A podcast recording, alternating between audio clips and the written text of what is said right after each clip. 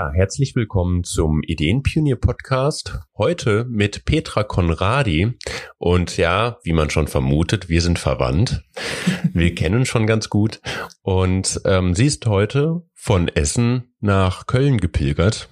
Und Pilgern ist ja heute auch ähm, das Thema des Podcasts. Pilgern, Wege zum Selbst. Ähm, ja, herzlich willkommen. Ja, Petra. hallo. Du bist ja Heilpraktikerin im Bereich Don Boys, also Bewegungsapparat, Wirbelsäule, äh, Fußreflexzonenmassage oder Therapie bietest du an und auch Bachblütentherapie, also schon ziemlich viel auf dem körperlich-energetischen Feld, würde ich jetzt mal sagen. Mhm. Ähm, dennoch bist du heute mit dem Pilgerthema hierhin gekommen. Und ähm, das Thema haben wir ja gar nicht irgendwie besprochen, wie wir das nennen, sondern das kam von dir. Pilgern, Wege zum Selbst. Das fand ich super, weil wir uns ja auch schon ein bisschen länger kennen. Doch ähm, wie bist du denn da drauf gekommen, auf das Thema? Ja, ja, hallo erstmal und ähm, auf das Thema bin ich gekommen, weil du in deinem Podcast äh, ja auch den Namen Impulse äh, mitverwendest und für mich ist eben halt ein ganz wichtiger Impuls in meinem Leben äh, gewesen und geworden durch das Pilgern Wege, sich selbst zu finden. Als Heilpraktikerin bin ich ja auch ein ganzheitlich arbeitender Mensch, möchte ich mal so ähm, behaupten und ähm, ja, die Motivation damals war ähm, eine eigene persönliche Krise, wo ich für mich gemerkt habe, da muss ich etwas ändern in meinem Leben. Und ich glaube, dass das äh, die Motivation der meisten Pilger sind, die sich auf den Weg machen, ähm, ja, um Erfahrungen zu sammeln mit anderen Menschen, Begegnungen zu erleben und äh, dadurch eigentlich sich selbst erleben. Sich selbst erleben. Also das heißt, da wird auch oft oder offen drüber gesprochen dann auf einer Pilgerreise. Ähm, wenn ja, wo machst du die gerade? Ja, also wir sind äh, 2010 gestartet. Wir, das heißt ähm, mein Ehemann, dein Vater und ich. Und ähm, wir sind von zu Hause aus gestartet das heißt von Essen aus, direkt vor der Haustür. Anders als hier in Köln, wo der Pilgerweg, der Jakobsweg, über den reden wir jetzt hier auch gerade insbesondere, ähm, durchläuft, durch Köln vom Dom, ist es bei uns bei der Haustür nicht so gewesen, dass der Pilgerweg da entlang ging, weil ich musste mich ein bisschen informieren, was aber heute kein Problem ist. Und wir sind schlussendlich dann in Wuppertal auf den Kölner Weg getroffen und äh, gehen seit 2010 mit einem Jahr Pause ähm, immer etappenweise, wie es die Zeit eben gerade so möglich machte, Richtung Santiago de Compostela und sind jetzt äh, letztes Jahr über die Pyrenäen gegangen und sind jetzt in Spanien schon mal angekommen. Jetzt haben wir noch 800 Kilometer vor uns und haben schon ja 2100 hinter uns. Wow. Also das heißt jetzt erstmal Spanisch lernen und dann weiter in Spanien den Weg gehen. Ja. Ähm, da gab es bestimmt tolle Erlebnisse auf dem auf der Pilgerreise bisher. Ich äh, meine, da kenne ich ja auch ein paar, aber wahrscheinlich nur ein Stück von dem ganzen Kuchen. Was ist da der Unterschied zwischen einem, dem Wandern also ich besteige einen Berg, ja, ich äh, gehe in luftige Höhen, was wir ja auch getan haben schon oft, und dem Pilgern. Also, weil da kann ich ja selbst auch gar nicht aus eigener Erfahrung sprechen. Ich bin ja auch gar nicht dabei. Ähm, und das ist ja auch gut so. Das ist ja ein ruhiger Weg, wie ihr gesagt habt. Ähm, was ist da der Unterschied für dich? Ja, also genau, wir sind ja immer schon ne, ähm, Bergwanderer gewesen, auch äh, mit dir in Österreich und so. Und ich denke mal, für mich war da im Vordergrund natürlich das Naturerleben, auch der sportlichere Aspekt noch dabei und ähm, das ist beim Pilgern doch ganz anders. Also ich habe damals, äh, ich glaube, sehr viele Hörer äh, kennen auch das Buch von Happe Kerkeling. Ich bin dann mal weg. Das habe ich dann mal gelesen damals und war also tief beeindruckt von seinen sehr äh, humorvoll geschilderten ähm, Sätzen und Worten, seinen Erlebnissen, die er dort ähm, auf dem Weg hatte. Und natürlich unter anderem motiviert auch dadurch, ähm, habe ich mich auf dazu entschlossen, eben auf Pilgerschaft zu gehen. Wie du schon richtig sagst, es ist langsamer. Es hat für mich überhaupt nicht diesen sportlichen Aspekt. Und ähm, es ist eben das Erfahren, die Begegnungen spielen eine ganz große Rolle, nicht nur in dem Buch, sondern das habe ich jetzt auch seit 2100 Kilometern erfahren, dass Begegnungen eben ganz, ganz wichtig sind. Menschen, äh, die auch irgendeine ähm, Idee hatten, warum sie losgegangen sind und ähm, allen gleich ist eigentlich, dass sie ja so ins sich selber kennenlernen wollen. Okay. Teilweise eben auch durch ähm, Inspiration anderer von Menschen, die sich eben begegnen dort. Gerade im letzten Jahr haben wir ein äh, französisches Paar getroffen, die eigentlich nur ähm, bis zu den Pyrenäen laufen wollten. Vielleicht noch den Übergang, weil der auch eben sehr schön ist mhm. von der Natur her. Aber durch unsere Gespräche ähm, war bei unserem Abschied dann für beide klar, sie würden und wollen weitergehen. Also da waren die richtig motiviert. Ja. Das heißt also, diese Motivation ist ja auch ein großes Thema beim Pilgern dann. Ja. Ähm, jetzt ist es ja so, man wird ja aus dem Alltag so ein bisschen auch rausgerissen. Also was heißt nur, nicht nur ein bisschen, sondern auch vielleicht extrem rausgerissen, was ja, was ja auch gut ist ähm, denke ich mal, dass man eben nicht immer den alten äh, und dem grauen Alter quasi dient, sondern ihm auch mal entflieht. Jetzt ist ja eine Flucht, behebt ja oftmals nicht das Problem oder die Ursache. Ähm, wie verhält sich das denn beim Pilgern, wenn alle Menschen, die da ja auch pilgern, also die wirklich Pilgerer sind, aus diesem Alltag entfliehen können? Merkt man da eine größere, größeres Vertrauen, größere Verbundenheit, größere, größeren Selbstwert, gerade wenn es darum geht, sich zu motivieren, auch durch andere, die man dort trifft. Ja, also ähm, dieses Raus aus dem Alltag ist, glaube ich, mit ein ganz, ganz wichtiger Grund, warum Menschen sich äh, aufmachen zu pilgern.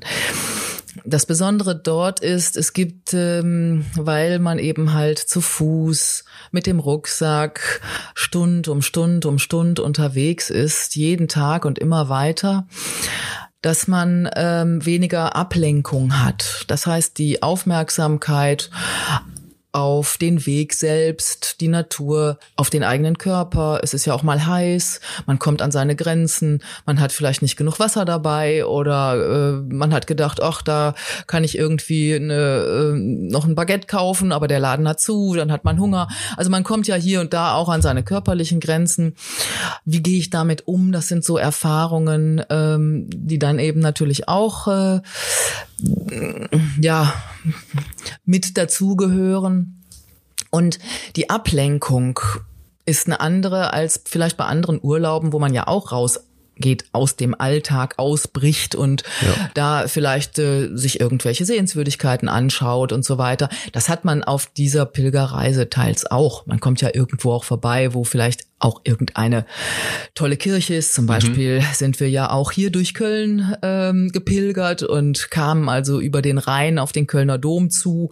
Natürlich geht man da auch rein, schaut sich das an, zündet vielleicht eine Kerze an, wie auch immer. Aber ähm, man ist ja auch viele, viele Kilometer unterwegs, wo ähm, man mit sich alleine ist.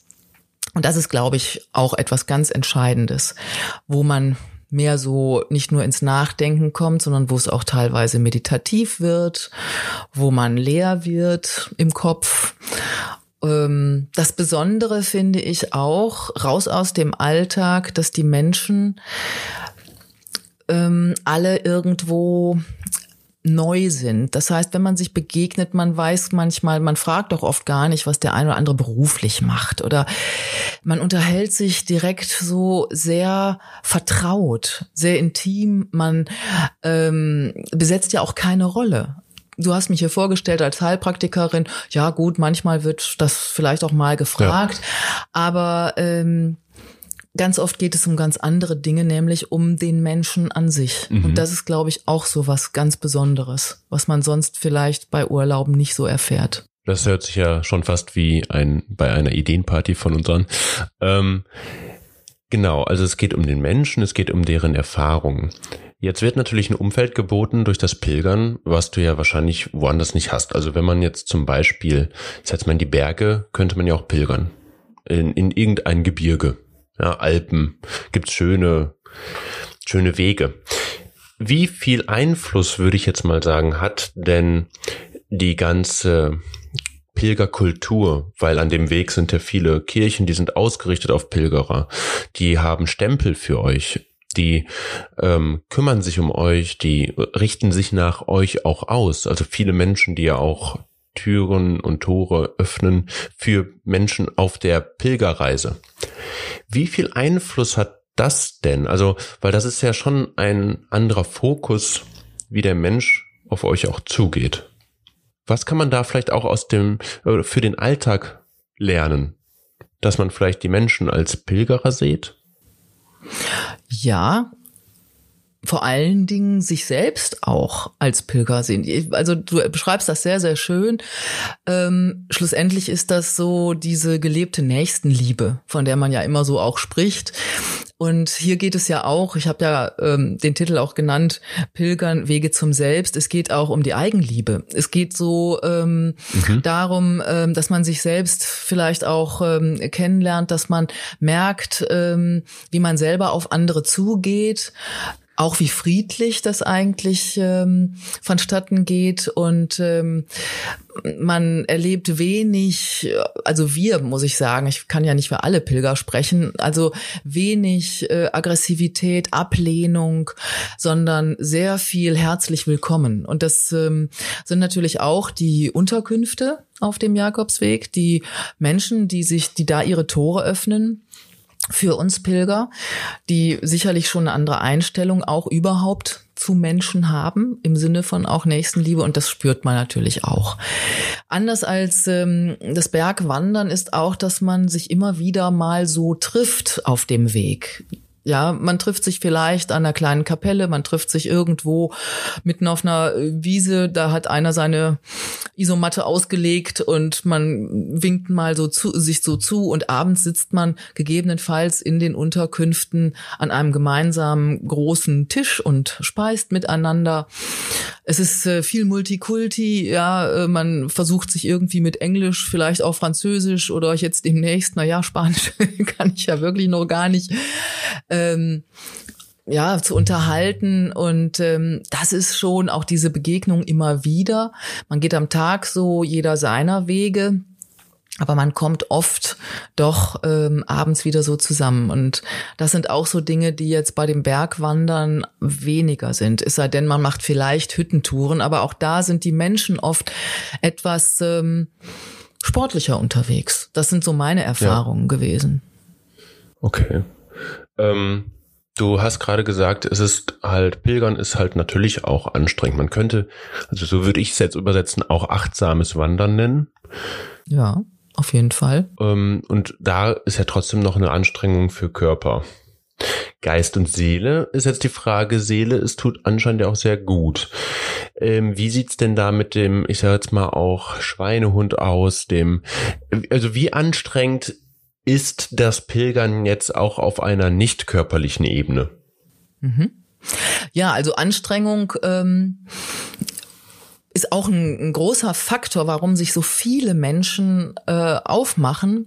Denn beim Bergwandern sagen an, einige auch, nee, also diese Höhenmeter und diese Steigung und dies und das, das schaffe ich einfach gar nicht, ja. Und man guckt sich sowas vielleicht auch gerne mal an und sieht auch gerne solche Filme und liest vielleicht auch solche äh, Bücher, aber man identifiziert sich da nicht so mit. Während mhm. beim Pilgern, ja, da geht es auch durch die eigene Stadt, da geht es durch die eigene Landschaft, durch ähm, natürlich durch durch äh, über über Feld und Flur und es, geht, es ist mal flach und gerade und klar gibt's hier und da auch mal eine Steigung, aber es ist im Endeffekt diesbezüglich nicht so was Extremes. Mhm. Und die Identifizierung mh, mm, gelingt da natürlich eher, weil man sagt, ach, das äh, schaffe ich auch noch. Ja, auch wenn ich jetzt ein bisschen älter bin oder äh, das kriege ich körperlich noch gemeistert.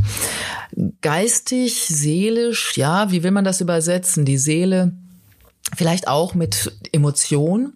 Ich denke, die Emotion ist immer irgendwie dabei weil ähm, da hast du auch alle Facetten. Du äh, hast vielleicht auch mal einen guten Tag, du stehst äh, aber auch mal mit dem linken Bein auf und du hast vielleicht auch mal eine unruhige Nacht gehabt und ähm, das Wetter ist auch mal, mal mies, ja, und du kommst auch an deine körperlichen Grenzen, dir tut das Bein weh und die Schulter weh und dann ist die Laune auch im Keller. Mhm. Aber ähm, es gibt eben so absolute Glücksmomente und es kann eben halt, äh, weiß ich nicht, ein kleiner Schmetterling sein, das muss alles gar nichts Riesiges sein. Das begleitet dich alles mm, und du begleitest dich. Das Geistige will ich mal so auch als das Spirituelle übersetzen, weil es ist ja, worüber wir reden, der Jakobsweg. Ähm, ne, warum, da kommen auch manchmal die Fragen, warum nicht irgendwie der E5, irgend so ein Europawanderweg oder sowas. Mhm. Richtig, er geht ähm, an Kirchen vorbei und das finde ich für mich persönlich äh, ganz spannend, denn ähm, ich würde sagen, also ich gehöre keiner Kirche mehr an und Institution Kirche ist ja auch äh, deutlich schwieriger geworden. Nicht für jeden was. Ähm, ist nicht für jeden was, wird oft auch abgelehnt. Ich meine, wir kennen die Geschichten jetzt auch, äh, die jetzt in den letzten Jahren ähm, die Kirche auch nicht in besonders gutem Licht gesehen hat. Auch die ehemalige Gesch Kirchengeschichte rühmt sich ja nicht gerade. Ähm, Deswegen Säkularisierung, ja, also Entkirchlichung möchte ich das mal äh, so übersetzen findet ja mehr und mehr statt jetzt in unserer Zeit. Und das gibt ähm, ein gewisses Spannungsfeld. Auf der einen Seite gehört es zu unserer Kultur. Ja, jetzt ich hier in Deutschland geboren, christlicher Kultur, in christlicher Kultur groß geworden, ähm, hat mich ja auch irgendwo geprägt, obwohl jetzt äh, meine Eltern nie Kirchengänger waren. Aber ähm, das auf der einen Seite und auf der anderen Seite der Zerfall der Kirchen, gerade in, in Frankreich, ja, wo Kirche und Staat getrennt sind, deutlich mehr getrennt sind als hier. Ähm, wo aber auch hier in Deutschland ja Kirchen umfunktioniert werden, teils auch abgerissen werden und da also eine große, eine große Wandlung passiert. Gerade in dieser Zeit machen sich die Menschen zunehmend auf den Jakobsweg. Und was meinst du, woran das dann liegt, dass plötzlich, wo jetzt diese Säkularisierung vielleicht auch stattfindet? Ich meine, es gibt viele Gründe, natürlich, ähm, gerade ist ja auch die Achtsamkeit und das Eat Healthy, Eat äh, No Fast Food und was auch immer. Ähm, da, da findet ja gerade viel statt, wo es wieder darum geht, achte mal auf deinen Körper, achte mal auf deine Umwelt, achte mal darauf, was du isst, ähm, mit wem du dich vielleicht auch umgibst. Ähm, da werden ja viele, ich sage jetzt mal, Maßstäbe neu eingenordet oder eben auch verschoben. Hat dieses Pilgern, weil das gab es ja schon ewig, ewige Zeiten, mhm. hat es sich dementsprechend auch verändert oder ist das jetzt einfach wieder ins Bewusstsein gerückt? Ich glaube schon, dass sich das verändert hat, ähm, weil es mehr sage ich jetzt mal so zum Mainstream schon geworden ist, weil es ja irgendwo auch boomt. Ähm, und man muss sich ja auch fragen, warum haben solche Filme und, und solche Bücher überhaupt so äh, eine große Leserschaft angezogen? Ja, ähm, da muss ja irgendwo der Zahn der Zeit auch getroffen worden sein. Und da bin ich mir absolut sicher, dass der Mensch, ob jetzt ähm, durch Ernährung, vegetarisch, vegan, bio und, und all das, was du jetzt noch so gerade angesprochen hast, dass der Mensch einfach ähm, aufmerksamer geworden ist und vor allen Dingen auch kritikfähig und ähm, und kritikfähiger. Und das macht hat mehr und mehr Ausmaße auch angenommen. Diese Kritik manchmal klar geht es auch mehr und mehr ins Nörgeln. Klar, die Waage geht meistens äh, nicht so in den Ausgleich, aber ähm, diese Kritik, eben auch die Religionskritik, ist meines Erachtens ganz, ganz wichtig, weil die für mich eigentlich zu der wahren Religion führt und nicht einfach einem Hinterherrennen von irgendwelchen Dogmen und irgendwelchen, so muss das sein, sondern wo immer wie ein Kind hinterfragt wird, warum, warum, warum. Und ähm, da muss ich ja? natürlich fragen, was ist für dich so die wahre Religion, wenn du das ausdrücken kannst? Also findest du sie im Pilgern und hat es mehr mit Spiritualität und dem Eigenkörper oder dem Eigengefühl zu tun? Ja, weil Religion ist für mich eben nicht im Außen. Also diese mhm. Gotteshäuser sind für mich auch schon oft, nicht immer, aber oft Orte der Kraft oder sei es auch einfach mal Orte der Ruhe, der Stille. Man kommt rein, es ist dunkel, es ist ruhig. Äh, sie haben schon eine gewisse Atmosphäre wo man auch so in Ruhe zu sich kommen kann. Aber ähm, mit wahrer oder echter Religion meine ich eigentlich, ähm, dass man zu dem, zu sich selbst eben halt findet, ja, dass man zu seinem eigenen Glauben irgendwo auch findet, indem man mh, hm, sich selbst zuhört, in sich hineinhorcht und nicht unbedingt das, was von außen so vorgeschrieben ist. Denn ich glaube, wir alle haben ja das, was wir Moral nennen, wo wir sagen würden, ja, äh, ich brauche da nicht unbedingt ein Gesetz, ja, ähm, was mir sagt, du darfst niemanden anderen töten, sondern ich als Pazifist oder als Mensch, der ähm, eigentlich noch nicht mal jemandem nur wehtun möchte, weiß das doch für mich, weil es sich nicht gut anfühlt ich kann mal irgendwie auch mal wütend sein, aber es hat doch alles irgendwo eine Grenze und nicht, weil es Gesetze gibt, sondern weil ich das bin. Und das, glaube ich, ist so das, dass man sich und auf seine innere Stimme mehr horcht. Und ich glaube, das ist das, ähm, was wir Pilger erleben, wenn wir pilgern. Und das ist das, was die Menschen auch suchen.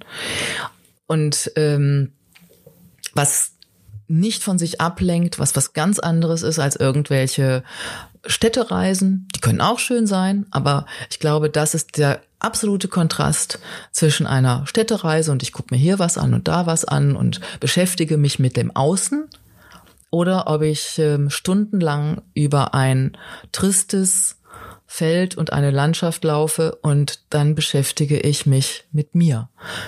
Also das heißt, Pilgern führt zu einem inneren Kompass oder verstärkt ihn. Das heißt also, Pilgern, so wie ich das jetzt von dir verstehe, ähm, führt dazu, dass du auch nicht nur dich selbst wert, mehr wertschätzt, äh, mehr über dich erfährst, äh, sondern auch eben die Orientierung gibt und dir einfach auch vielleicht Dinge klarer macht. Das heißt, Pilgern führt zu einer höheren Klarheit für sich selbst und würdest du dann auch sagen, dass du dadurch auch selbstbewusster wirst durch Pilgern? Ja, im wahrsten Sinne des Wortes selbst bewusster. Ja, also ähm, das hat ja was mit Bewusstsein auch zu tun. Und ähm, das würde ich auf jeden Fall unterstreichen. Wenn man die Menschen fragt, die auf dem Weg sind, was deren Motivation sind, sind es eben oft Krisen, Krankheit, etwas, was sich in der, in deren Leben verändern muss, um sich selbst vielleicht auch Klarheit zu verschaffen über eine private oder auch berufliche Situation, die sich ändern äh, sollte. Ja, um mal Ruhe für sich ohne Ablenkung des Alltags zu haben, um sich selbst irgendwo zu begegnen und zu finden, ja. Hättest du abschließend eine eine Anregung, einen Impuls für Menschen, die vielleicht äh, noch so ein bisschen hadern, äh, einen so großen Schritt zu gehen, den Jakobsweg wirklich zu beschreiten, weil das ist natürlich auch mutig oder auch wirklich da, wo man den Schweinehund schon mal packen muss und sagen muss, gut, ich bereite mich darauf vor. Hm. Könntest du dir vorstellen, einen Tipp oder eine Vorstufe zum Pilgern zu geben, wo man sagt, hey, Step by Step? Oder muss man es einmal wagen, den kalten Sprung ins Wasser? Nein, ich glaube, so dramatisch ist das gar nicht. Einen kalten Sprung ins Wasser äh, oder sag mal den Sprung ins kalte Wasser. So, der Sprung ist ja nicht kalt, das Wasser ist kalt.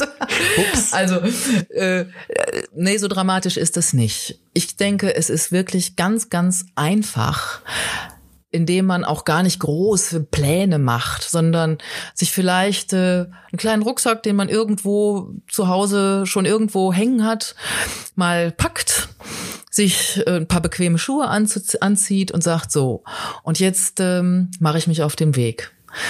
Vielleicht ähm, einfach nur mal den ersten Tag, mal schauen, ein Ziel, ob es jetzt äh, das Ziel ist, ich will auf den Jakobsweg treffen oder ob es vielleicht irgendwo ein Ziel ist, ähm, mal in den nächsten, in, in, den nächsten Ort zu gehen, auf jeden Fall äh, sich aufzumachen und sich nicht ähm, ja zu viele Blockaden und Barrikaden selber im Kopf zu bauen. Ich glaube, das kennt so ziemlich jeder, sondern zu sagen, okay, ich mache mich jetzt auf den Weg und ähm, kein vor sich herschieben, keine Ausreden, ach morgen ist das Wetter vielleicht wieder besser, sondern wirklich zu sagen, okay, ich mache mich jetzt auf, ich gehe einfach los und zwar jetzt.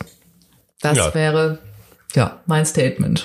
Das war ein sehr klares Statement auf jeden Fall.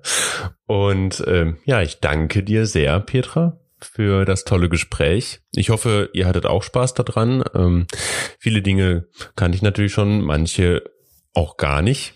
Und ähm, dementsprechend hoffe ich, dass bei oder für euch da auch viel Motivation war, mal den ersten Schritt zu gehen.